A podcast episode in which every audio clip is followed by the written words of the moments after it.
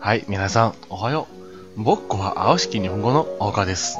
大家好，我是蓝景日语的山峦。奇葩日本啊，又跟大家见面了。那么今天啊，咱们继续来聊一聊日本的民族文化。じゃ、始めましょう。苍井空，嗯，波多野结衣，吉泽明步，这些名字啊，我相信很多男同学们啊都不会陌生。那么他们啊有一个很文艺的名字，叫什么呢？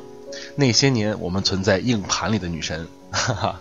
那么他们呢还有一个共同的名字是什么呢？叫做霓虹诺，日本的 AV 女优。那么 AV 产业啊是目前日本重要的支柱产业之一。但是为什么如此下流的一个产业会成为日本的支柱呢？OK，那么今天啊咱们来聊一聊为什么日本的 AV 产业如此的繁荣昌盛。じゃ聞いてみましょう。 首先啊，咱们来看一下日本 AV 的发展。那么二战之后啊，这个长期受到压抑的人民的这个欲望啊，开始得到了释放。那么因为西方啊，尤其是美国的一些自由思想和开放理念的这个刺激哈，再加上这个重新被引发的消费欲望以及所谓的先进生活方式的影响。使得当时日本小剧场啊、脱衣舞场啊，包括风俗店的数量直线增长，处于一个疯涨的状态。那与此同时呢，由于开放啊，那么很多呀，这个表现私欲的一些电影啊，得到了一个很肥沃的土壤，那么也开始发展起来了。慢慢呢，随着七十年代索尼录像带。以及家庭放映技术的发明，比如说 VCD，比如说 DVD，包括更老一些的那种录像带，大型的卡式录像带。那么私人的影像租赁产业，那么开始发展了。最终呢，在八十年代诞生了全日本第一个那么 AV 公司，AV 制作公司叫做什么呢？宇宙企划。那么 u c h i k a 这家公司啊所创建的这个理念呢也很简单。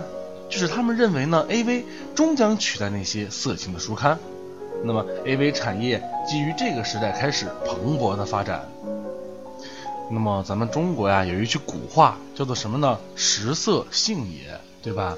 那么性呢是人们永远的需要，在 AV 这个能够有效的缓解当时年轻人的性压力，并且创造巨大利益的产业面前呢，政府、黑帮都采取了行动。那么 A V 这个行业啊，开始逐渐的啊，与这些地下组织啊、非法融资、风俗产业等画上了等号。A V 这种尴尬的现代文化产物，与日本的黑帮力量的壮大有着很重大的关系啊。那么在如今啊，日本社会中的一些人呢，因为无法承受巨社会所带来的巨大压力，生活上的压力、精神上的压力。那么最后呢，选择通过性方式来排解抑郁，这也引起了很多的社会问题。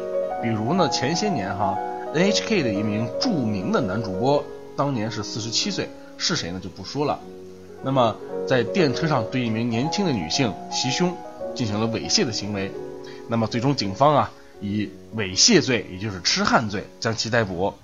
那么众所周知啊，在日本呢，大保健是合法的。那么这大概呀，也就是上述的原因吧。那么通过上面的说明啊，大家也都知道了，AV 这种东西呢，说白了就是给一些压力巨大的男性作为一个娱乐或者是消遣排泄的这么一个工具。但是为什么会有这么多的 AV 女优呢？好端端的女孩干点什么不好呢？非要干这个？咱们世界闻名的苍老师啊，也是因为这个行业导致了终生无法怀孕。可是啊，一个苍老师倒下了，千千万万个苍老师又站起来了，这到底是为啥呢？那么日本啊，众多的美女投身 AV 界的最大原因，无非啊，也就是满足物质上的欲望和需求。那么追求赚钱快的心理啊，在作祟。那么日本是一个什么都贵的国家，东京的消费物价指数呢，在世界名列前茅。在生活节奏紧张、生存压力巨大，那么物质主义盛行、灯红酒绿的繁华都市。那么很多日本美少女啊，很难摆脱金钱的诱惑，投身 AV 事业可以轻松赚大钱。那么很多女孩啊，由于抵不住金钱的诱惑，投身动作爱情片的这么一个拍摄当中吧。那么其中啊，也有很多一部分这个追求物质的刺激，那么高消费买名牌奢侈品，各种原因吧，背上了高额的债务。那么拍片呢，主要是用来还债。当然，也不乏很多妹子是因为无法还债而被逼迫进入了 AV 行业。更有甚者啊，由于父母，比如说房贷、车贷等等很多债务无法还清，那么甚至逼迫自己的亲生女儿去拍摄 AV 来还债。这种事情在日本已经屡见不鲜了。我相信啊，很多男生呢都是一样的哈。这个那些年呢，都有不少硬盘里的女神。那么曾经啊，我的一位学长向我们展示了他囤积多年、整整一个 T 的种子。那么我们几个男生啊，在宿舍偷偷的看小电影，那么被舍管大爷抓了个准儿啊。那么以至于呢，罚站一宿。那么大家呢，关于这个比较羞羞的话题呢，有什么想要分享的吗？嗯，这个分享网站就不要了啊，网址就不要了。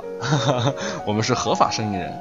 那么，请大家啊关注咱们下方的微信公众账号，在留言区呢，我们一起嗨起来，我们一起聊一聊。好了，那么今天咱们就聊到这里，我们下期再见。